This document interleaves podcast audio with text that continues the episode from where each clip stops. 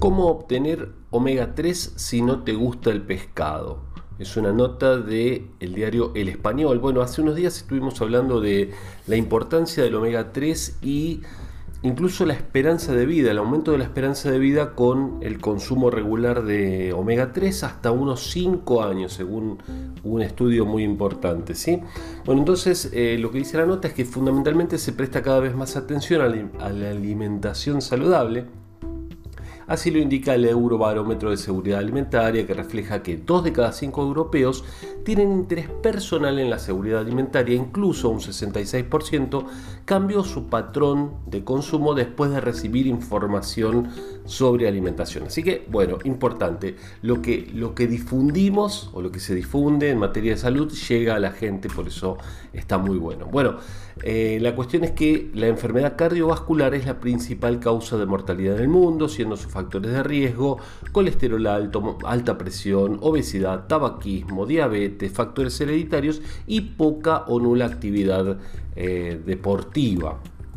En cuanto a los ácidos grasos omega 3, la cuestión es de dónde los obtenemos y sabemos que están en el pescado azul, en el pescado graso, o sea, salmón, sardina, boquerón y otros pescados de ese tipo. Pescados que tienen un alto contenido de grasa mayor a un 5%.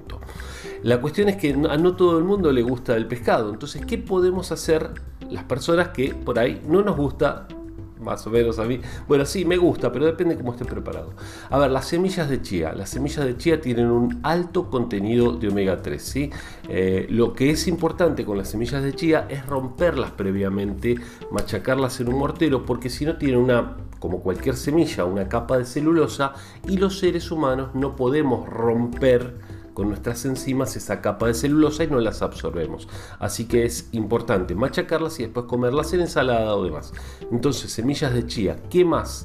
Bueno, las nueces. Las nueces tienen un alto contenido de omega 3, así que son importantes. Incluso cuatro veces más que los pescados grasos tienen las eh, nueces.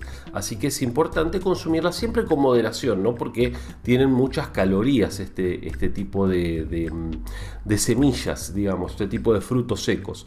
Después tenemos la crema de, maní, también tiene un alto contenido, pero insisto, eh, el tema controlar las calorías y eh, los aceites de soja, canola o nuez, como decíamos antes, y la palta, ¿sí? palta o aguacate también tiene una cantidad importante de ácidos omega 3. Así que ojalá que te sirva la información.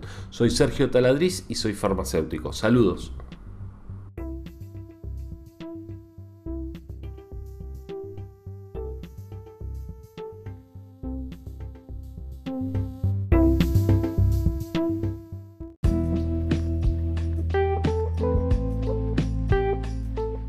Llegamos al final, ojalá te haya gustado. Soy Sergio Taladriz, farmacéutico, director del Instituto Taladriz y te invito a que nos sigas en todas las redes sociales como Instituto Taladriz.